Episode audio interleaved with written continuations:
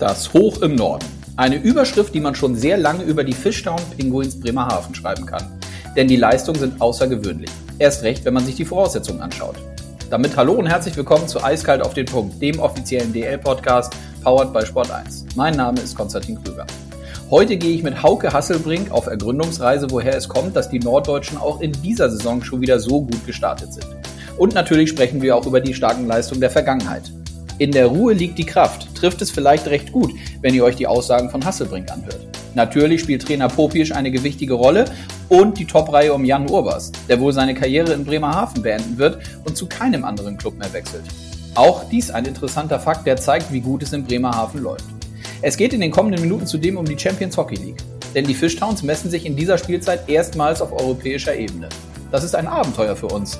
Die Sponsoren freut es und dass wir gegen Wegschö gewonnen haben, konnten wir zunächst nicht glauben, sagt Hasselbrink. Dass es zwingend die Playoff-Plätze sein müssen, sieht er übrigens gar nicht so. Jede Saison ist für Bremerhaven erneut schwer. Zunächst geht es darum, nichts mit den unteren Regionen zu tun zu haben. Was auch bei mir zunächst nach Understatement klang, ist bei genauerem Blick schon logisch. Schließlich ist es nicht selbstverständlich, wie gut es in Bremerhaven läuft. Ich wünsche euch jetzt viel Spaß beim Hören. Mit Hauke Hasselbrink.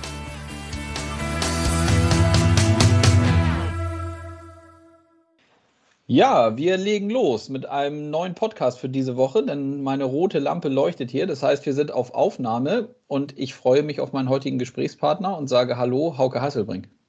Ja, moin, moin aus Bremerhaven. Grüß dich. Wie geht es dir? Wo erwische ich dich gerade? Ich sitze hier im Besprechungszimmer neben unserem Büro und harre der Dinge, was heute passiert. Wir haben heute den Dauerkartenverkauf doch noch starten dürfen, nachdem wir gestern von unseren Behörden grünes Licht dafür bekommen haben, doch Dauerkarten zu verkaufen, was bisher verboten war. Und ist eine Wahnsinnsschlange draußen vor der Geschäftsstelle. Ja, verstehe. Wir sind, äh, sagen wir einmal unseren Hörerinnen und Hörern, wir nehmen jetzt am Anfang der Woche auf, also sind jetzt am Dienstag Vormittag. In der Tat habt ihr ja gestern, glaube ich, kommuniziert, dass das jetzt mit den äh, Dauerkarten funktioniert. Lass uns doch damit direkt mal einsteigen. Was bedeutet das für den Standort Bremerhaven und natürlich auch für, für eure Fans, dass es jetzt wieder möglich ist, die Dauerkarten zu bekommen? Ja, wir haben das die letzten Wochen gemerkt. Der Zuspruch war nicht so wie vor der Pandemie. Wir hatten 2187 Zuschauer hier beim ersten DL-Spiel und hatten aber normalerweise über 3100 verkaufte Dauerkarten. Mhm. Das ist schon für die Fans sehr wichtig, dass sie sich eine Dauerkarte kaufen können, nicht nur wegen des Preisvorteils. Gerade deshalb, weil man dann nur einmal diesen Kaufvorgang tätigen muss. Die fanden mhm. das sehr unbequem, sich jedes Spiel zehn Tage vorher um ein Ticket zu bemühen, was ich auch durchaus nachvollziehen kann. Mhm. Und für euch ja administrativ sicherlich auch ein Aufwand, der nochmal anders und zusätzlich ist, oder? Also ich habe das zumindest auch von ein, zwei Clubs gehört. Da geht es dann ja auch darum, wo kann man gewisse Leute hinsetzen, muss man Plätze tauschen. Da ist ja relativ viel zu berücksichtigen. Ja, da ist sehr viel zu berücksichtigen, weil es dürfen ja weiterhin nicht alle Sitzplätze belegt werden, müssen immer nach zehn Plätzen zwei freigelassen werden. Und die größte Einschränkung ist natürlich im Stehplatzbereich. Mhm. Da dürfen wir in unseren beiden Heimblöcken dürfen wir jeweils 150 Tickets verkaufen, das heißt 300. Und wir hatten schon im Heimbereich mit dem Umlauf weit über 800 verkaufte Dauerkarten. Also da wird jetzt wahrscheinlich ein Drittel auf Sitzplätze ausweichen müssen oder ein Jahr verzichten. Mhm. Und das Gut, ist auch nicht zu ändern. Also die Einschränkung 300 Stehplätze in dem Heimblock, die bleibt auch erstmal bis auf weiteres bestehen. Das liegt mhm. auch nicht in unserer Hand. Das sind behördliche Vorgaben, mit denen wir einfach leben müssen. Ja. Letzte Frage dazu, das heißt, die, die, die Kapazitätsthematik bleibt aber auch jetzt erstmal gleich. Also das, die Zahl, die du eben gesagt hast, die ist jetzt erstmal die, die steht oder kann sich da auch nochmal was nach oben tun? Ja, wir hoffen natürlich alle, dass, dass da immer weitere Lockerungen möglich sind und dann nach oben noch mehr möglich ist. Und dann müssen wir halt, wie in den letzten anderthalb Jahren, in allem flexibel reagieren und dann nochmal ja, nachjustieren. Aber die Gesamtkapazität der Halle ist im Moment auf 3300 beschränkt. Und da sind maximal 450 Stehplätze, 150 in den drei Blöcken, wovon eins der Gastblock ist, mhm. erlaubt. Und das bleibt auch erstmal bestehen. Gut. Ja, dann drücken wir da natürlich die Daumen und wollen dann gleich auch äh, mal einsteigen in das ähm, ja, ein Stück weit Phänomen Bremerhaven, wie ich es mal nennen würde. Ähm, wollen heute die heutige Folge natürlich auch dafür nutzen, mal zu besprechen, ähm, was, die, was die Ziele sind von euch, wie jetzt der, der Start in der CHL sich angefühlt hat und in der Liga und vor allem auch so ein bisschen ergründen. Und das würde ich gerne von dir wissen, ob es da so ein Geheimrezept bei euch gibt, weil ja auch in dieser Saison es schon wieder sich sehr, sehr gut anlässt. Wie zufrieden seid ihr denn grundsätzlich mit dem Start? Ja, da kann man sich eigentlich nur verwundert die Augen reiben, dass wir so erfolgreich gestartet sind. Damit hat niemand gerechnet, gerade nicht wir selbst. Ist schon, ist schon erstaunlich. Wir sind nach Skandinavien gefahren, nach Turku, nach Växjö am ersten CL-Wochenende auswärts, ohne fünf Stammspieler, ohne unsere Top-Reihe, die drei Slowenen, und gewinnen dann gleich den Auftakt in Turku. Das, das brauchte erst mal zwei, drei Tage, um das überhaupt zu realisieren. Den Sonntag in Växjö haben wir dann 5-0 verloren wo ich sagen muss, dass die Mannschaft hatte auch alles gegeben. Die Schweden, das ist, sah fast aus wie eine andere Sportart, wie die, wie die mit uns umgegangen sind. Aber wir haben daraus gelernt und haben die eine Woche später zu Hause dann mit unseren Topspielern bezwingen können. Auch leicht glücklich, aber wir haben es halt geschafft. Warum mhm. das so ist, so erfolgreich, kann ich dir nicht sagen. Wenn es ein Geheimrezept gibt, dann ist das so geheim, dass nicht mal wir das kennen. okay. Das kann nur an der, an der frischen Nordseeluft liegen. ja, also das wird es höchstwahrscheinlich sein, aber da müssen ja noch ein ja. paar Komponenten äh, zusätzlich reinspielen. Ähm, lass uns bei dieser CHL-Thematik mal bleiben. Was, ähm, was bedeutet das für, für euch, für den, für den Club Bremerhaven, da jetzt in dieser Saison dabei sein zu können und sich auf äh, europäischer Ebene mit den, mit den besten Clubs zu messen? Ja, ist natürlich eine riesen Herausforderung für die Mannschaft, aber auch für den Club und eine große Chance auch dass wir unsere schöne Seestadt Bremerhaven in Europa ein bisschen bekannt machen können. Ich denke mal, die haben in Finnland und Schweden bisher nicht gewusst, dass hier auch in Bremerhaven Eishockey gespielt wird, aber daran können sie sich jetzt wahrscheinlich noch ein paar Tage erinnern. Mhm.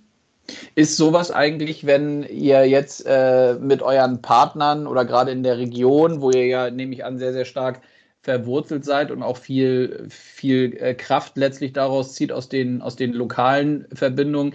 Gibt sowas nochmal einen zusätzlichen Schub aktuell?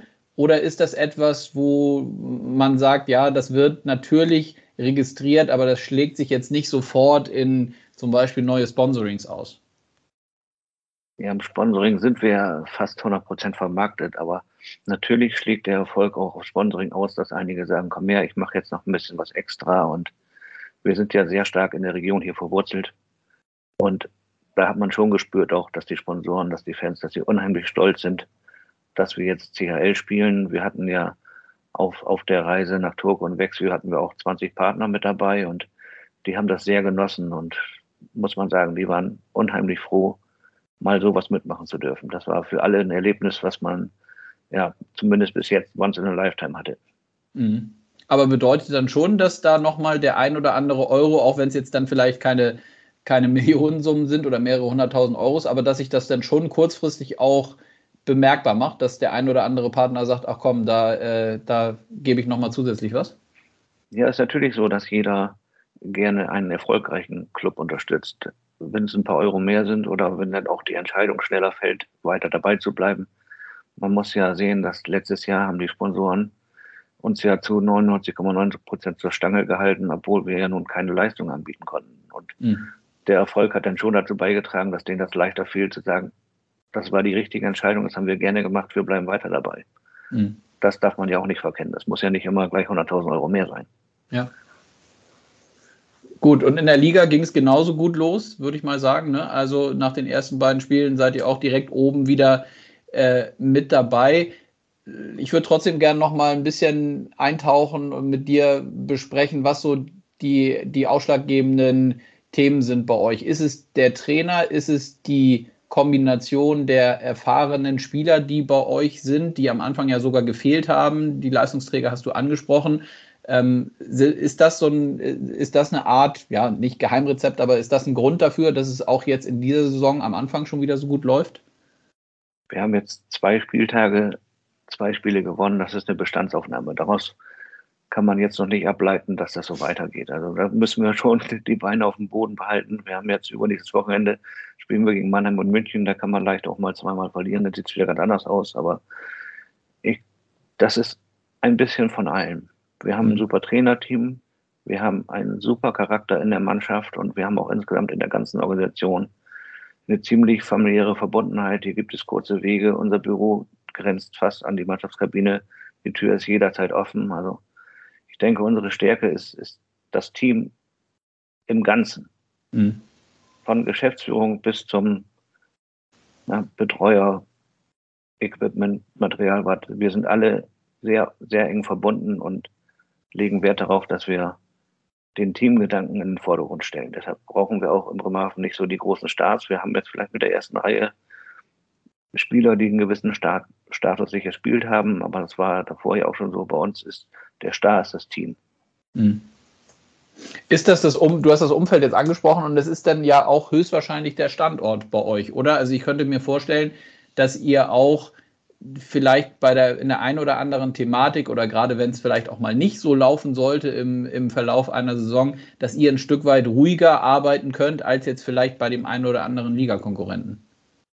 Das ist sicherlich definitiv der Fall. Also wir sind auch mit dem ganzen Umfeld, mit der Politik, mit den ganzen Sponsoren sehr eng verbunden, haben einen engen Austausch und da sind die Erwartungen auch nicht so hoch, wie sie gerne von anderen geschürt werden. Die sind schon schon sehr zufrieden mit dem, was wir bisher erreicht haben. Und wenn dann mal eine Delle kommt, dann wird er auch nicht gleich in Panik verfallen. Mhm.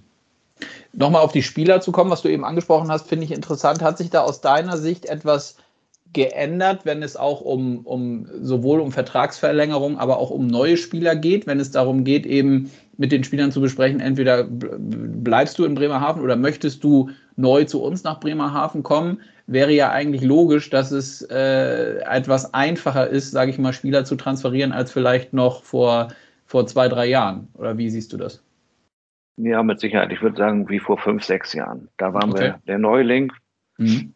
Wir haben immer noch ein relativ kleines Budget im Vergleich zu den anderen Teams, aber da waren wir quasi so das Sprungbrett-Team. Welche, die woanders nicht untergekommen sind, hatten bei uns die Chance, sich zu zeigen und dann sind die nach einem Jahr auch in der Liga in, äh, zu Vereinen gegangen mit besser dotierten Verträgen. Das hat sich in den letzten zwei, drei Jahren gewandelt, dass die Spieler dann auch gesehen haben, okay, hier waren welche, die haben gut performt, sind weitergezogen für deutlich mehr Geld, haben es dort aber letztendlich nicht unbedingt, nicht unbedingt immer geschafft und das spielt sicherlich auch dazu, dass dann Spieler dann doch lieber bei uns noch geblieben sind. Also mhm. es ist uns in den letzten zwei, drei Jahren schon gelungen, die Top-Spieler dann auch zu halten. Ja. Musstet ihr euch da? Hm? Nee, wir mussten uns da natürlich strecken. Das ist nicht so, dass sie für diese Einstiegsgehälter hier geblieben sind. Da mussten wir schon ein bisschen draufsatteln, aber wir haben uns ja auch die letzten Jahre immer Stück für Stück weiterentwickelt und sind auch finanziell in der Lage, da dann ein bisschen was draufzusatteln. Aber das Gesamtpaket scheint hier zu stimmen dass solche Spieler wie Jan Obers jetzt schon viele Jahre hier spielen und ich denke auch mal nicht zeitnah den Verein verlassen werden. Mhm. Wie ist denn, lass uns da mal ein bisschen äh, vielleicht teilhaben, wie, wie findet ihr solche Spieler? Ähm, wie gestaltet sich so ein Prozess bei euch? Wer ist dafür zuständig, eben solche Spieler, Kategorie Urbas kann man sicherlich nicht äh, jede Woche oder jeden Monat finden, geschweige denn ihnen äh, solche Spieler transferieren. Ähm, wie geht ihr auf die, auf die Suche nach neuen Spielern? Das machen wir wahrscheinlich so wie jeder andere auch. Das ist Netzwerkarbeit. Mhm. Wir gucken selber. Es gibt Spieleragenten, die wir beauftragen, Spieler zu finden. Teilweise bieten die auch selber Spieler an. Das ist eigentlich, ich denke mal, das wird ligaweit der gleiche Prozess sein. Und dann guckt man eben, wo hat der gespielt, wen kennt der, den wir auch kennen. Und dann versuchen wir, so viel wie möglich über die Leute zu erfahren und im Idealfall uns mindestens einmal auch mit den Leuten persönlich vorher zu treffen, was jetzt durch die Pandemie natürlich ein bisschen unmöglich gemacht wurde, aber davor und ich hoffe, die Zeit kommt auch bald wieder, ist man dann auch ziemlich viel unterwegs, um die Leute mal persönlich zu treffen und dann sein Bauchgefühl mit in die Entscheidung einzubinden. Mhm. Was glaubst du denn mit äh, Blick auf die Mannschaft und ja auch dem Thema, dass es jetzt eine eine Doppelbelastung gibt durch die CHL-Spiele. Das ist ja auch nochmal anders als, äh, äh, als vorher. Was ist, ähm, ich weiß, wir sind gerade am Anfang der Saison, aber ihr werdet euch sicherlich ein paar Gedanken gemacht haben in Richtung Zielsetzung ähm, und ihr habt einen äh, äh engagierten und, äh, und natürlich auch erfolgsorientierten Trainer äh, auf, an der Seite. Ähm, was meinst du, was ist drin für euch in dieser Spielzeit? Also die Doppelbelastung CHL, das lasse ich jetzt mal nicht so gelten. Jedenfalls okay. jetzt noch nicht, weil okay. Wir haben vor der CHL zwei Vorbereitungsspiele gemacht und jetzt vier CHL-Spiele vor der Saison und das sind sechs Spiele vor der Saison und die hat man sonst als Vorbereitungsspiele. Das ist jetzt noch nicht die extra Belastung. Mhm. Die kommt jetzt erst im Oktober, da wird es hart. Da spielen wir jede Woche dreimal und wenn man dann noch weiterkommt, wird es auch hart. Aber bisher kann man, kann man die Doppelbelastung einfach ausblenden. Und ja, wir haben uns jetzt, wir nehmen uns eigentlich keinen festen Platz als Platzierung vor, als Saisonziel, sondern wir machen immer in kleinen Etappen die nächsten fünf, sechs Spiele, was wir da erreichen wollen. Und wir müssen immer sehen, letztendlich setzt sich im Sport ja auch äh, die Wirtschaft durch. Also wer, wer am meisten Geld hat, wird langfristig auch den größten sportlichen Erfolg haben. Wenn wir es im Fußball gucken, mein jüngerer Sohn Peer, der ist jetzt acht Jahre alt, der kennt keinen anderen Fußballmeister als Bayern München. Also für den, für den gibt es gar keinen anderen. Und das ist im Hockey zum Glück noch ein bisschen anders, aber langfristig setzt sich da auch die, das größte Budget normalerweise durch. Also unsere Spieler haben natürlich das Ziel Meisterschaft, das würde ich denen auch nicht absprechen, dafür holen wir sie ja auch. Als Sportler sollte man das Ziel auch immer haben, Meister zu werden. Uns steht das zu, das ein bisschen differenzierter zu betrachten und durch die Erfolge der letzten Jahre mit der Mannschaft, die jetzt größtenteils dabei geblieben ist, wollen wir natürlich schon zunächst mit dem Abschied nichts zu tun haben und dann so lange wie möglich, um die Playoff-Plätze mitzuspielen. Das heißt, wir wollen schon unter die ersten zehn kommen. Mhm. Ja, das ist ja fast, würde ich sagen, ein bisschen, äh, äh, bisschen defensiv äh, äh, geplant oder gesagt. Also ist es nicht so, dass ihr intern sagt, ach komm, mit der Truppe äh, und so wie es die letzte Saison äh, oder die letzten Spielzeiten so gut gelaufen ist, da sind die Playoffs ja, ich würde nicht sagen Pflicht, aber das ist schon etwas, was wir auf jeden Fall erreichen möchten? Oder ist es wirklich so, dass ihr sagt, wir gehen so von, von Monat zu Monat und gucken, wo wir stehen, um dann wieder die nächsten Schritte einzuleiten? Da muss ich nur mal den Finger heben. Das ist bei vielen so, dass diese Erwartungshaltung ziemlich hoch geworden ist. Aber wie ich schon sagte, letztendlich langfristig setzt sich auch im Sport das größte Budget durch und da sind wir wahrscheinlich zumindest unter den letzten drei Plätzen in der Liga. Das heißt, wir würden demnach um den, um den Abstieg mitspielen. Aber durch die letzten Jahre, die Erfolge mit der ziemlich gleichen Mannschaft, finde ich das mit Erreichen der Playoffs schon nicht sehr defensiv angesetzt, sondern schon ziemlich hoch. Mhm. Du hast den Auf- und Abstieg angesprochen, ja, ein Thema, was äh, ligaweit und auch darüber hinaus natürlich auch gerade medial immer wieder jetzt thematisiert wurde. Wie blickst du denn grundsätzlich auf diese ja, auf diese Wieder Wiedereinführung und dass wir jetzt äh, um, um sportliche äh, Auf- und Absteiger spielen? Ja, als das Ganze in Gang kam, das Prozedere, um das wieder einzuführen, da waren wir noch der DL2-Club, der das am meisten mit vorangetrieben hat. Also und das hat schon seine Gründe. Ich finde, zum europäischen Sport gehört Auf- und Abstieg einfach dazu. Mhm. Und deshalb bin ich ganz froh, dass dieses Ziel, was wir da 12, 13 Mal angegangen sind als DL2-Club, jetzt endgültig Realität geworden ist. Also ich, ich finde das eine gute Sache. Mhm. Weil das, der sportliche Wettbewerb, der gehört zum europäischen Sport einfach dazu. Wir sind nicht in Nordamerika. Mhm. Gibt es da, also ich kann das total, äh, total nachvollziehen, äh, dass man, dass man da so drauf blickt. Ich glaube auch, dass es natürlich, das hat man jetzt ja auch von dem einen oder anderen Experten wie Rick Goldmann zum Beispiel schon gehört, dass, dass, dass natürlich auch die Saison da nochmal gleich von Anfang an eine andere Würze bekommt, wenn es da äh, um, um Auf- und Abstieg geht. Hast du, äh, wenn man gesamt auf die Liga guckt, aber vielleicht auch bei euch, hast du die Sorge, dass man durch diese Einführung von Auf- und Abstieg das ein oder andere Unvernünftige vielleicht auch gerade finanziell überlegt und macht, um unbedingt in der Liga zu bleiben? Also das hat ja jeder selbst in der Hand. Also man mhm. kann sich hinterher nicht hinstellen und sagen, die Einführung von Auf- und Abstieg ist da, daran schuld, dass ich mich jetzt finanziell übernommen habe. Das macht man ja immer noch selber. Ja. Das sehe ich ein bisschen, bisschen entspannter, weil ich habe es ja selber in der Hand. Wenn ich es dann zulasse, dann ist es meine Schuld, aber nicht, nicht die Schuld des Auf- und Abstiegs. Mhm. Und aber die Sorge, die Sorge ist schon ein bisschen da, dass sich vielleicht der eine oder andere Club ein bisschen übernimmt. Aber wie gesagt, da kann man nur an die wirtschaftliche Vernunft appellieren und das ist hier auch ganz klar, wirtschaftliche Stabilität geht vor sportlichem Erfolg. Mhm. Dann lass uns mal ähm, ein bisschen den Blick nach vorne werfen oder zumindest versuchen, auch über die, die aktuelle Saison hinaus. Es gibt ja sicherlich, wie in allen Clubs, auch bei euch, äh, Gedankenspiele, Szenarien, äh, Ziele für die, für die nächste Zeit, also für die, äh, sagen wir mal, für die nächsten na, zwei, drei, vier, fünf Jahre. Was glaubst du denn ähm, oder was sind eure Ziele mit Bremerhaven? Wo könnt ihr euch noch verbessern, um dann am Ende, du hast es ja schon angesprochen, das Thema Wirtschaftlichkeit ist ja sicherlich eins, was, was man immer berücksichtigen muss. Ähm, was glaubst du, ist bei euch möglich? Wo könnt ihr in den nächsten drei bis fünf Jahren hinkommen mit dem Club?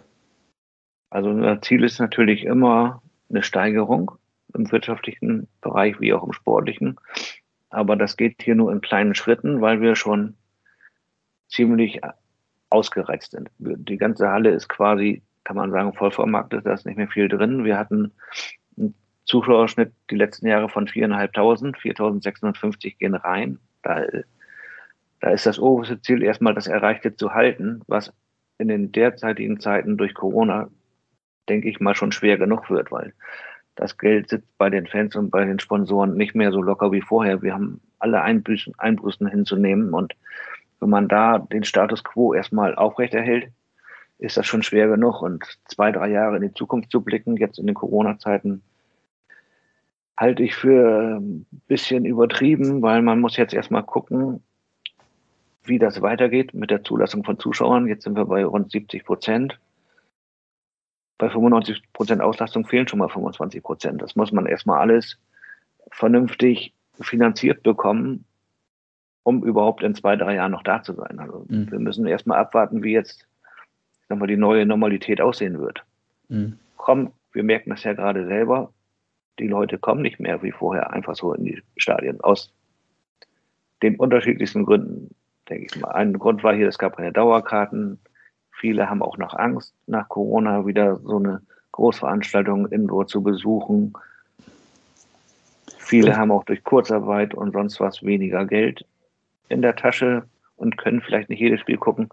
Da bleibt es jetzt erstmal für uns nur übrig abzuwarten, wie es dann entwickelt, sportlich so erfolgreich wie möglich zu spielen, um die Leute wieder heiß auf Hockey zu machen.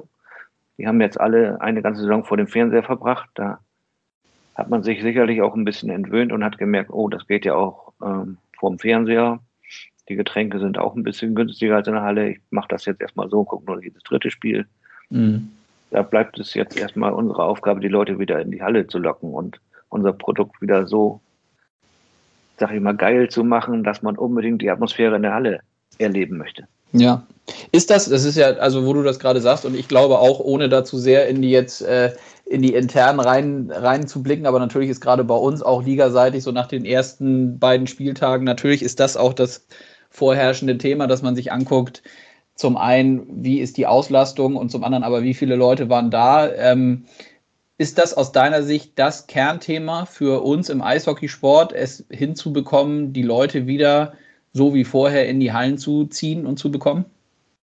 Also das Thema Eishockeysport kannst du streichen. Ich denke, das gilt für den gesamten Profisport. Der mhm. steht jetzt gerade am Scheideweg. Das betrifft ja nicht nur Eishockey, das geht ja über Handball, Basketball bis hin in Fußball, Bundesliga, Outdoor. Wir sehen da ja auch, da sind jetzt ja bis zu 25.000 so, glaube ich, erlaubt und es bekommen nicht alle Clubs überhaupt die, die dezimierte erlaubte Anzahl in ja. die Stadien. Also ja. das ist ein Thema für den gesamten Profisport. Da muss jetzt jeder aufpassen, wirklich ganz genau, wo geht die Reise hin. Und man muss ja sagen, wir haben, wir haben immer mit dem ziemlich kleinsten Etat gearbeitet, bei fast hundertprozentiger Hallenauslastung. Ja.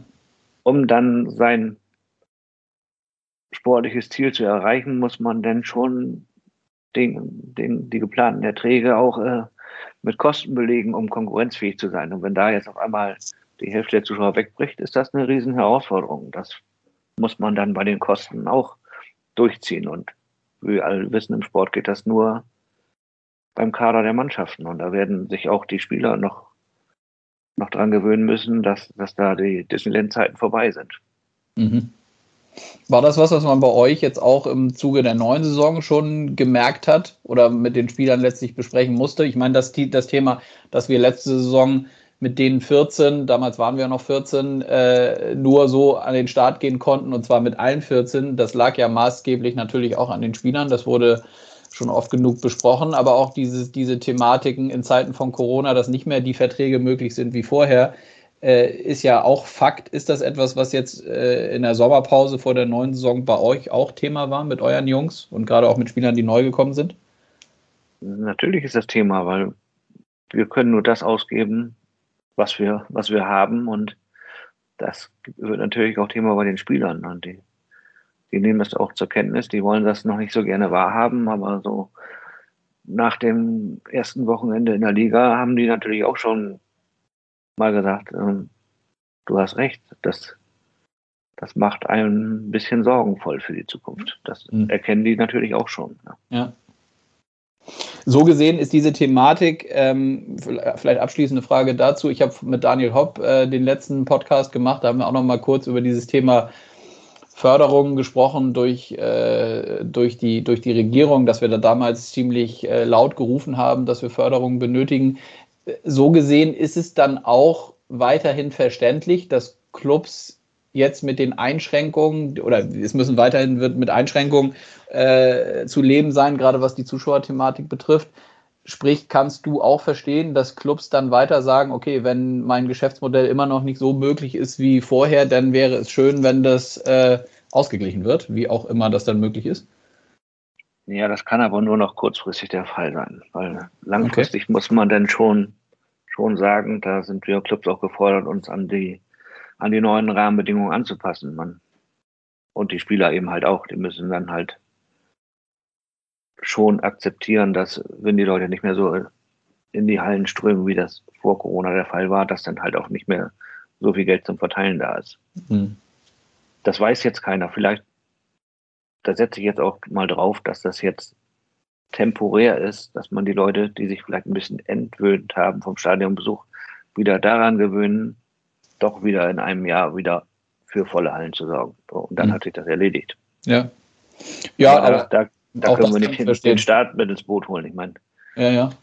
ja. Das ist ja ein allgemeines Problem. Ja. Ja, äh, spannende Zeiten, die äh, sowohl bei euch im Bremerhaven anstehen, aber natürlich ganz viele Themen, die du zu Recht, wie ich finde, angesprochen hast, die natürlich auch nur gemeinsam im Verbund der Liga mit allen 15 äh, zu lösen sind oder zumindest sich man sich rechtzeitig Gedanken äh, machen sollte, äh, wohin, wohin die Reise geht.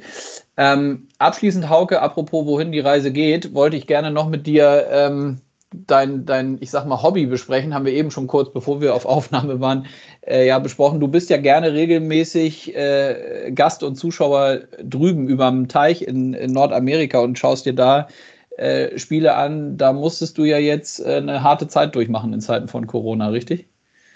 Ja, der letzte Besuch war kurz vor Corona-Beginn. Im, Im, Februar 20 war, war ich in Denver mhm.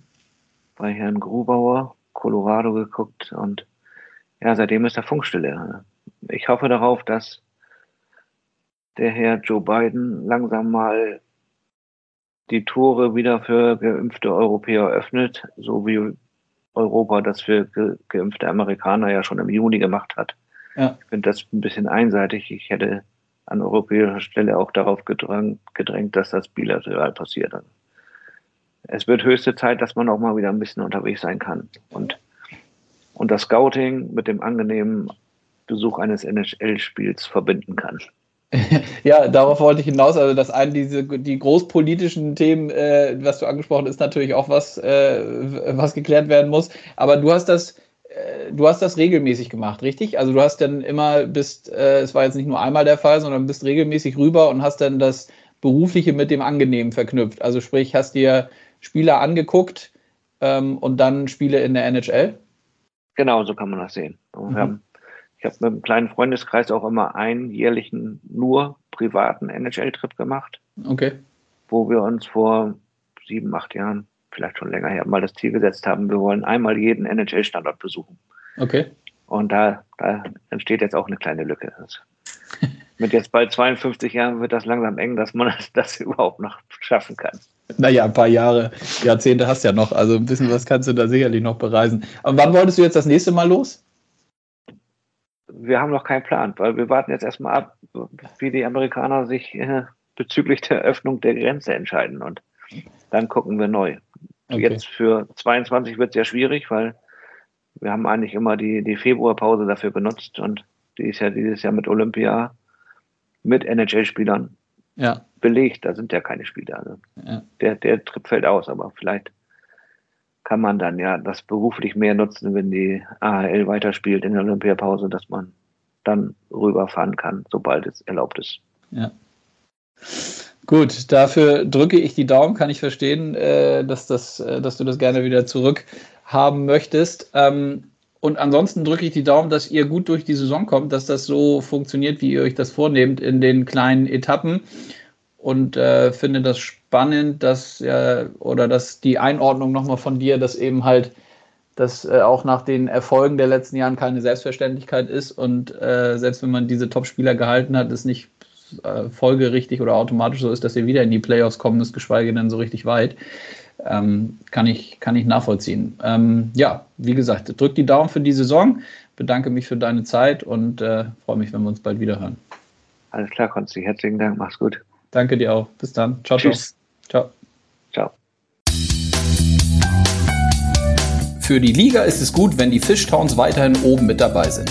Zugleich ist es spannend zu beobachten, ob in dieser Saison mit der zusätzlichen Belastung Champions Hockey League auf Dauer vielleicht doch ein kleiner Knick reinkommen kann in die positiven Leistungen. Solltet ihr Eiskalt auf den Punkt noch nicht abonniert haben, so holt das gerne nach. Ich würde mich sehr freuen und ihr verpasst dann keine Folge mehr. Wir hören uns in der nächsten Woche wieder. Diese steht dann unter anderem im Zeichen der IHF-Präsidentschaftswahl. Franz Reindl möchte Präsident werden. Ich drücke die Daumen. Für das deutsche Eishockey wäre das ein Meilenstein. Nichts anderes. Habt gute Tage und bleibt gesund. Euer Konstantin.